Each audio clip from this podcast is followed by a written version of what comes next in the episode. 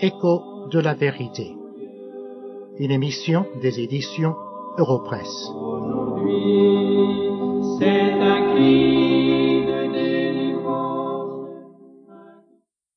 Il y a une expression qui est utilisée par les chrétiens évangéliques qu'on peut trouver difficile à comprendre. C'est l'expression la nouvelle naissance ou naître de nouveau. Aujourd'hui, je voudrais vous donner une explication de cette expression. Tout d'abord, je voudrais préciser que cette expression n'est pas quelque chose que les chrétiens évangéliques ont inventé. Elle se trouve dans la Bible.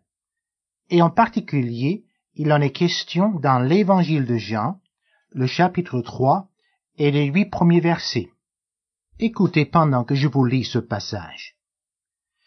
Il y eut un homme d'entre les pharisiens, nommé Nicodème, un chef des Juifs, qui vint auprès de Jésus de nuit et lui dit, Rabbi, nous savons que tu es un docteur venu de Dieu, car personne ne peut faire ces miracles que tu fais si Dieu n'est avec lui. Jésus lui répondit, En vérité, en vérité, je te le dis, si un homme ne naît de nouveau, il ne peut voir le royaume de Dieu. Nicodème lui dit, Comment un homme peut-il naître quand il est vieux? Peut-il rentrer dans le sein de sa mère et naître? Jésus répondit, En vérité, en vérité, je te le dis, si un homme ne naît d'eau et d'esprit, il ne peut entrer dans le royaume de Dieu. Ce qui est né de la chair est chair, et ce qui est né de l'esprit est esprit. Ne t'étonne pas que je t'ai dit, il faut que vous naissiez de nouveau. Le vent souffle où il veut, et tu en entends le bruit, mais tu ne sais ni où il vient, ni où il va. Il en est ainsi de tout homme qui est né de l'esprit.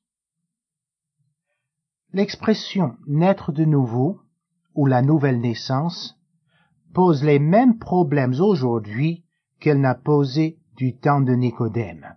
Les gens se demandent naître de nouveau, qu'est-ce que cela veut dire? Comment peut-on naître de nouveau? En premier lieu, je voudrais affirmer que la nouvelle naissance est une nécessité. Écoutez ce que le Seigneur Jésus lui-même dit à Nicodème.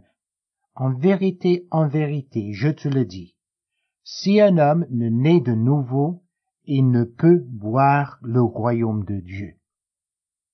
C'est si important que cela, la nouvelle naissance. Car si un homme ne naît de nouveau, il ne peut pas entrer au ciel. Et pourtant, malgré cette affirmation claire du Seigneur, il y a beaucoup de gens qui pensent qu'ils sont en règle avec Dieu, mais qui ne savent rien de la nouvelle naissance. Il y a plusieurs raisons à cela. En voici trois. Premièrement, il y a des gens qui pensent qu'ils ne sont pas pécheurs. Ils disent par exemple, Dieu m'a créé ainsi. Et si Dieu m'a créé de cette façon, il ne me condamnera pas. Mais ces gens-là ne tiennent pas compte du péché qui est entré dans le monde. C'est ainsi que la Bible nous dit très clairement, et je cite un verset de Romains 3, le verset 23, Tous ont péché et sont privés de la gloire de Dieu. Tous, sans exception. Puis il y a d'autres gens qui disent Oui, d'accord, je suis pécheur, mais mon péché n'est pas si grave que cela. Mais encore une fois, je cite un verset de la Bible. Cette fois-ci, il se trouve dans l'épître de Jacques, le chapitre 2 et le verset 10, où nous lisons Quiconque observe toute la loi, mais pêche contre un seul commandement, devient coupable de tous. Il y a encore d'autres qui disent D'accord, je suis pécheur, je l'avoue, et dans ma vie passée, j'ai commis des péchés assez graves. Mais depuis lors, je me suis réformé. Dieu tiendra compte certainement de ma transformation. Que dit la Bible? Encore une fois, nous lisons un verset, cette fois-ci de l'Ancien Testament, la prophétie d'Ésaïe, au chapitre 64 et le verset 5, où nous lisons Nous sommes tous comme des impurs, et toute notre justice est comme un vêtement souillé. Voici ce que Dieu pense de nos bonnes œuvres.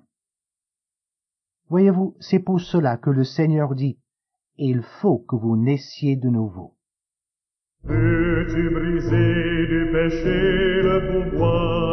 La force est en Christ, la force est en Christ. Si dans ton cœur tu veux le recevoir, la force est dans le sang de Christ. Je suis fort,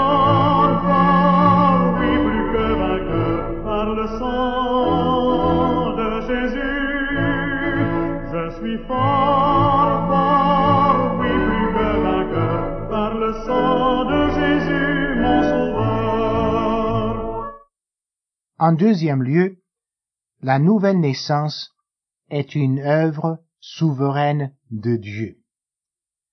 Ceci, nous le voyons dans le passage que nous avons lu tout à l'heure, où nous lisons. Le vent souffle où il veut, et tu en entends le bruit, mais tu ne sais ni d'où il vient, ni où il va. Il en est ainsi de tout homme qui est né de l'Esprit. Dieu est maître souverain du vent et de tout ce qui nous entoure. Il en est de même avec la nouvelle naissance. Dieu en est le maître. C'est pourquoi il faut se tourner vers Dieu pour lui demander de nous faire la grâce de faire de nous ses enfants. Cette nouvelle naissance, nous ne pouvons pas la mériter. Nous ne pouvons pas la provoquer. Il faut tout simplement demander à Dieu, dans sa grâce infinie, de nous l'accorder et de faire de nous ses enfants. Ce salut, nous lisons dans Romains chapitre 9 et le verset 16, vient de Dieu. Voici ce que nous y lisons. Cela ne dépend ni de celui qui veut, ni de celui qui court, mais de Dieu qui fait miséricorde. Le salut se trouve en Jésus-Christ par la grâce de Dieu seul. C'est pourquoi il faut vous tourner vers Dieu pour lui demander de vous faire la grâce de faire de vous son enfant. Peux-tu braver la mort et l'enfer? La force est en Christ, la force est en Christ. Jésus d'un mot fait tomber tous tes fers.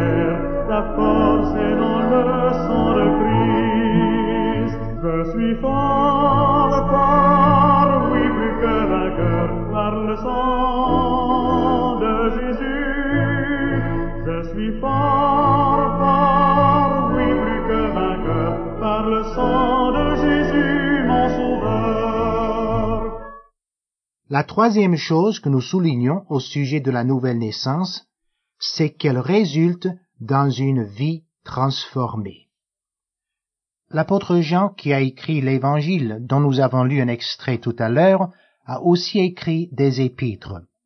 Et dans la première de ces épîtres, au chapitre 3 et le verset 9, nous lisons Quiconque est né de Dieu ne pratique pas le péché, parce que la semence de Dieu demeure en lui. Autrement dit, lorsqu'on est né de nouveau, on ne pratique pas le péché, on est transformé.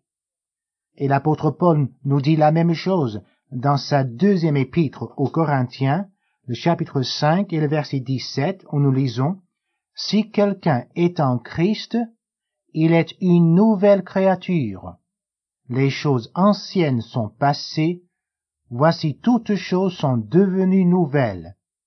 Lorsqu'on est né de nouveau, on est transformé. Et qu'est-ce qui est changé dans la vie de quelqu'un qui est né de nouveau? Je vous donne sept choses. Premièrement, il aime Dieu.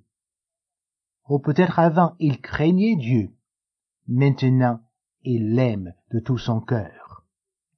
Deuxièmement, il aime la parole de Dieu, la Bible, car là il sait que Dieu lui parle et il veut entendre la voix de Dieu. Troisièmement, il aime la prière, car si il aime entendre Dieu lui parler à travers la Bible, Il aime aussi parler avec Dieu. Il veut avoir du temps tous les jours pour l'entretien en tête à tête avec Dieu, qu'on appelle la prière. Quatrièmement, il veut servir Dieu. Avant, il ne pensait qu'à lui-même, à ses propres affaires.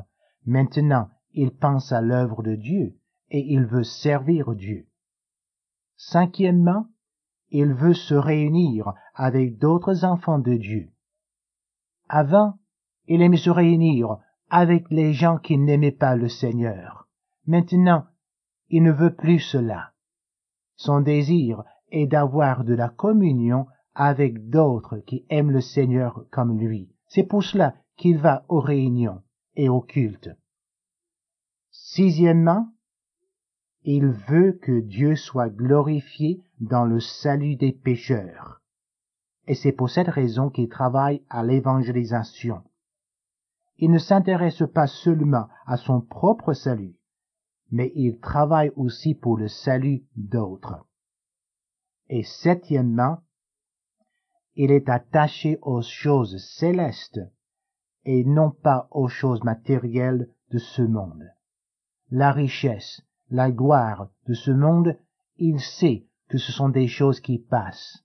Ce qu'il veut, ce sont les choses éternelles, les choses de Dieu. C'est pour cette raison que le vrai enfant de Dieu, celui qui est né de nouveau, n'est pas matérialiste. Je vous pose maintenant la question, êtes-vous enfant de Dieu? Êtes-vous né de nouveau? Sinon, venez maintenant dans la repentance et la foi et demandez à Dieu de vous faire la grâce de faire de vous son enfant.